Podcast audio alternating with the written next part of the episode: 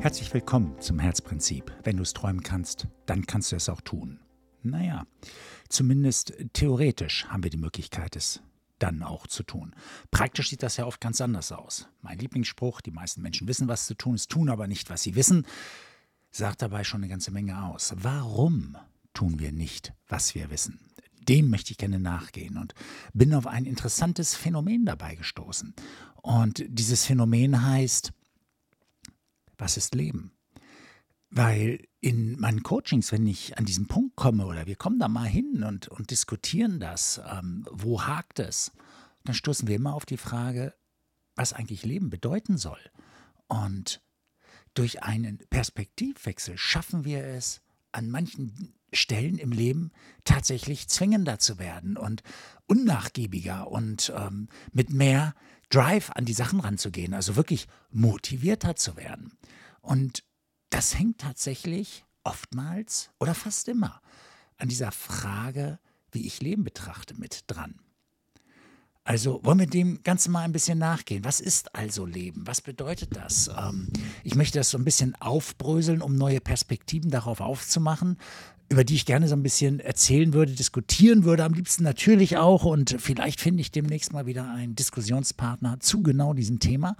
Ich möchte das jetzt natürlich heute erst einmal so ähm, aufmachen, weil ich, ich weiß aus eigener Erfahrung, wie das ist, wenn man mit neuen Themen um die Ecke kommt. Und das habe ich sehr oft, wenn du vor zehn Jahren ähm, zum Beispiel das Wort Kernbedürfnisse gegoogelt hast, dann bist du nur auf meinen Namen in Deutschland gestoßen. Und wenn ich vor 20 Jahren mal äh, davon erzählt habe, was du aussendest, kehrst du dir zurück.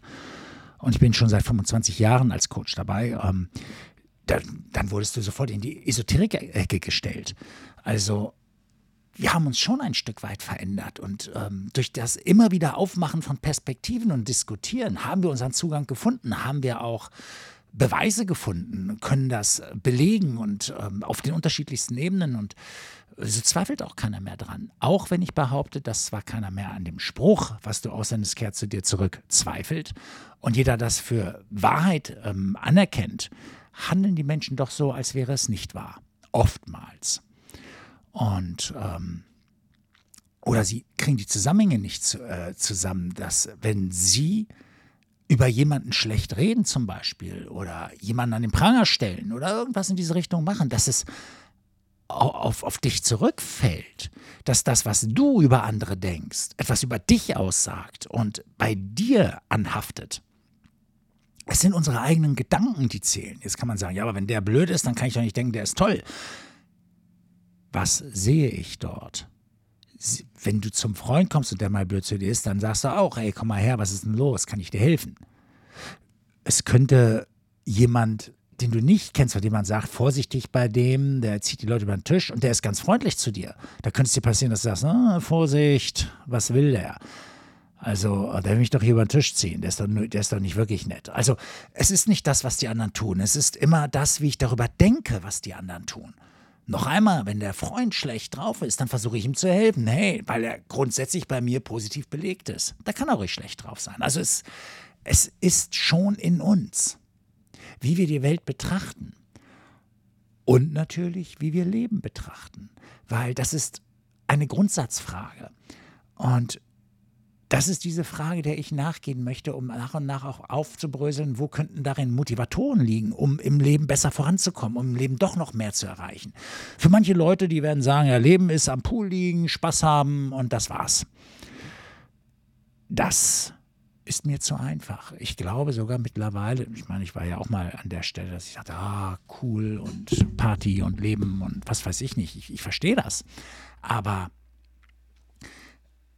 Irgendwann kommt man an den Punkt und fragt sich, ist das der Sinn des Lebens? Durchs Leben gehen oder man sterben und ein bisschen gelebt zu haben, wer mehr äh, Geld hatte gemacht hat oder wer mehr gearbeitet hat, war, war, war besser dran oder das ist für mich nicht Leben, das ist Überleben. Das ist so ein, so ein Überlebensmodus, aber kein Lebensmodus. Das ist mir zu wenig. An dieser Stelle sei schon mal gesagt, solltest du Gedanken dazu haben, ja, weil dies ist etwas, ähm, es gibt nicht so viele Bücher, die nur das behandeln oder das explizit behandeln oder so. Oder ähm, also ich, mich würde es wirklich interessieren, was du dazu denkst. Und vielleicht gebt ihr mir mal zu diesem Thema das ein oder andere Feedback oder die ein oder andere E-Mail.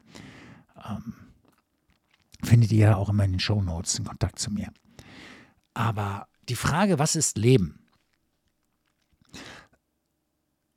teilt sich in mehrere Ebenen. Zum einen die, die grundsätzliche Ebene über Leben zu diskutieren oder über Leben des Menschen zu diskutieren. Was ist ein Menschenleben?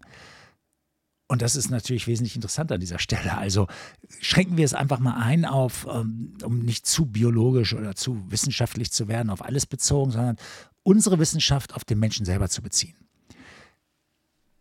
Was macht Leben aus? Ab wann können wir sagen, das ist ein gutes Leben? Ich mache mal eine Perspektive auf.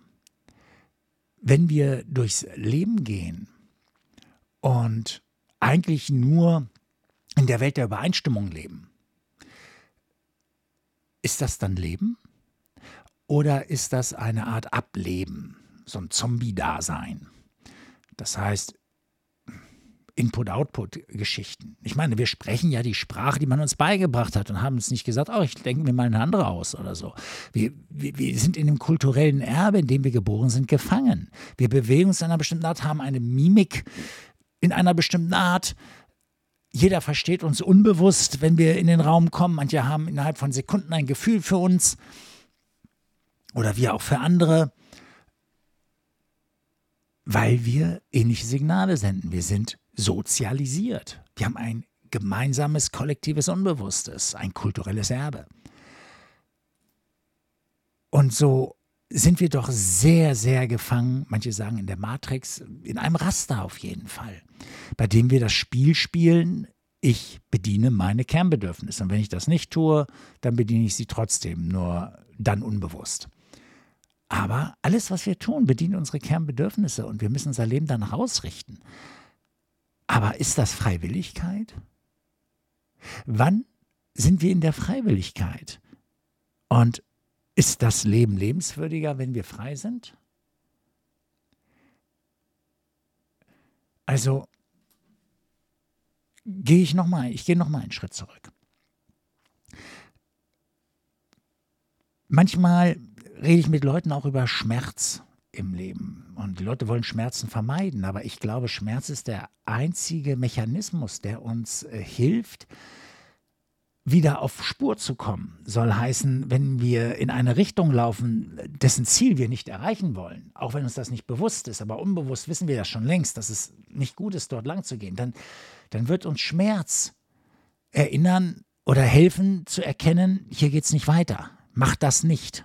Hör auf, in die Richtung zu gehen. Manche gehen dann noch eine Weile weiter, der Schmerz wird größer und sie gehen immer noch weiter, der Schmerz wird noch größer, bis sie endlich einlenken, weil das Innerste hat verstanden, hier geht es nicht lang. Und am Schmerz festhalten, das ist Leid, das ist hausgemacht, aber Schmerz selber ist sehr gut und gehört zum Leben dazu. Und wir sollten das nicht verdammen, sondern sollten dankbar sein. Wir haben irgendwie eine falsche Perspektive auf Schmerz bekommen und ähm, dem Schmerz nachzuspüren, sich dem, mit dem auseinanderzusetzen, um eine Erfahrung machen zu können. Ich glaube, da wird es spannend, weil was ist denn Leben außer dass wir also ein Menschenleben. Was ist denn das Besondere bei uns Menschen? Ich glaube, das Besondere ist, dass wir Erfahrungen machen können und dass uns der Schmerz hilft, die Erfahrung in die richtige Richtung zu machen.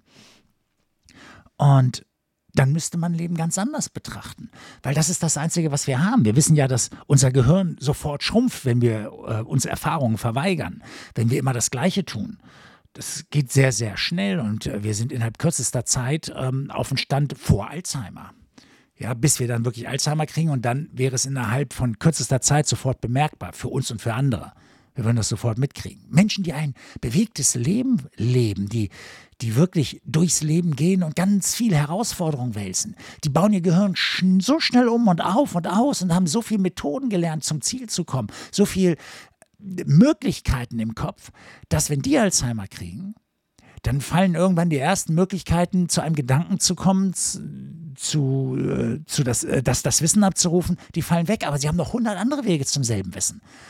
Und bis man das merkt, vergehen manchmal Jahrzehnte. Vorher merkt man gar nicht, und das kriegt keiner mit und sie selbst auch nicht, dass sie irgendwie Alzheimer hätten. Also unser ganzer Organismus ist darauf ausgerichtet, Erfahrungen zu machen. Wir sehen es auch am Körper, dass der Körper schneller abbaut, wenn wir ihn nicht fordern. Das heißt, er baut auf, wenn er gefordert ist, er baut ab, wenn er nicht gefordert ist. Das Gehirn baut auf, wenn es gefordert ist, es baut ab, wenn es nicht gefordert ist. Offensichtlich ist die Auseinandersetzung mit Leben und das Trainieren äh, der Herausforderungen lebensbejahend und aufbauend und bedeutet Aktivität, Energie, Ausstrahlung, alles das, das wächst mit unserer Bereitschaft, in das Leben hineinzugehen. Also würde ich doch eher sagen, wir sollten hier an dieser Stelle schauen, was Leben ist, an, an dieser Stelle, wo Aktivität ist. Und Inaktivität, hat das dann nichts mit Leben zu tun? Ist das so eine Art Warteschleife des Lebens? Weißt du, dieser Moment jetzt ist Leben. Was mache ich in diesem Moment? erkenne ich, dass dieses ein Geschenk ist, dass es nicht selbstverständlich ist, diese Welt in dieser Art wahrzunehmen und Erfahrung zu machen?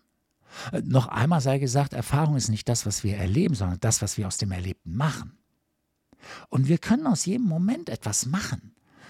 Wir können etwas schöpfen, etwas herausholen und die Dankbarkeit spüren, dass dieser Moment, dass ich lebe, dass ich da bin, und dass ich viele Möglichkeiten habe und mich entscheiden kann, in die eine oder andere Richtung zu gehen.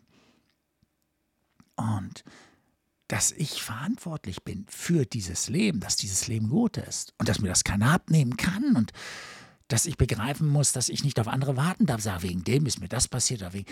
Ja, die Dinge passieren durch andere, aber wir werden trotzdem weitergehen müssen unseren Zielen entgegen dass ich trotzdem verantwortlich bin, auch wenn es wegen anderen mal stockt. Ich muss das Ziel erreichen, nicht die anderen. Deswegen werden mich andere immer bremsen. Und mein Ding ist es doch, das Erleben des Lebens so schön wie möglich zu gestalten. Jetzt könntest du wieder sagen, ja, dann sind wir wieder am Pool. Aber kriege ich das so vernünftig mit, dieses Geschenk des Lebens, des Erfahrens, des, des, des Wachsens? Bin ich wirklich in dieser Energie, es auszuschöpfen? Also ich muss sagen, wenn ich zum Beispiel mich mal auf ja, Torte oder was weiß ich nicht stürze und so danach, bin ich matt. Mein Energiehaushalt ist unten. Ich erlebe die Momente danach nicht mehr so schön. Und das ist dann für, für fünf Minuten mal einen guten Geschmack im Mund, habe ich dann zwei Stunden, drei Stunden der Mattheit. Ja, das, oh, wo du runterkommst. Es ist nicht immer so. Ab und zu, wenn man es ab und zu macht und im Maßen ist ja immer was anderes. Ne, gebe ich auch zu. Ja, und man soll ja nicht päpstlicher sein als der Papst und so. Aber das Maß zu finden, wo es, wo ich das so wegstecke, und trotzdem voller Energie weitergehen kann und das Leben auf einem hohen Energielevel genießen kann. Dieses Gefühl, du bist 18, stehst samstags morgens auf, Rollo hoch, du bist voller Energie und Tarndrang und willst in die Welt hinaus und willst was reißen. Ich glaube, das kann man in jedem Alter haben. Ich glaube, das kann man immer wieder auskosten. Und ich glaube, das hat eine Menge mit, mit der Art, wie wir dem Leben begegnen, zu tun. Und ich selber habe ja jetzt auch gerade wieder ein paar Erfahrungen gemacht, wo ich so ein bisschen abgewichen bin von dem, woran ich aber auch glaube. Aber manchmal kommen so viele Eindrücke von außen, so viele Dinge, dass wir nicht immer on track sind, nicht immer genau auf unserem Pfad sind, woran wir glauben. Und wir distanzieren uns von unserem eigenen Inneren in dem Moment. Und dann verliert sich so manches auch. Und wir müssen dann diesen Punkt finden, wieder drauf zu springen. Du merkst, dieses Thema ist sehr breit und ähm, ich, werde, ich werde es sezieren jetzt in den äh, folgenden ähm, Podcasts. Das heißt, ich, ich werde mal mir genau angucken, was Leben bedeutet eigentlich, also was ich vorhin so angerissen habe, was ist eigentlich Leben und ist ähm, Leben nicht Erfahrung, dieses Thema, wie hängt Erfahrung mit Leben zusammen? Dann dieser Gedanke, den ich jetzt auch äh, zu, zum Schluss hatte, der Umgang mit Leben in Form von an dem zu bleiben, woran ich glaube, daran festzuhalten, dafür zu stehen.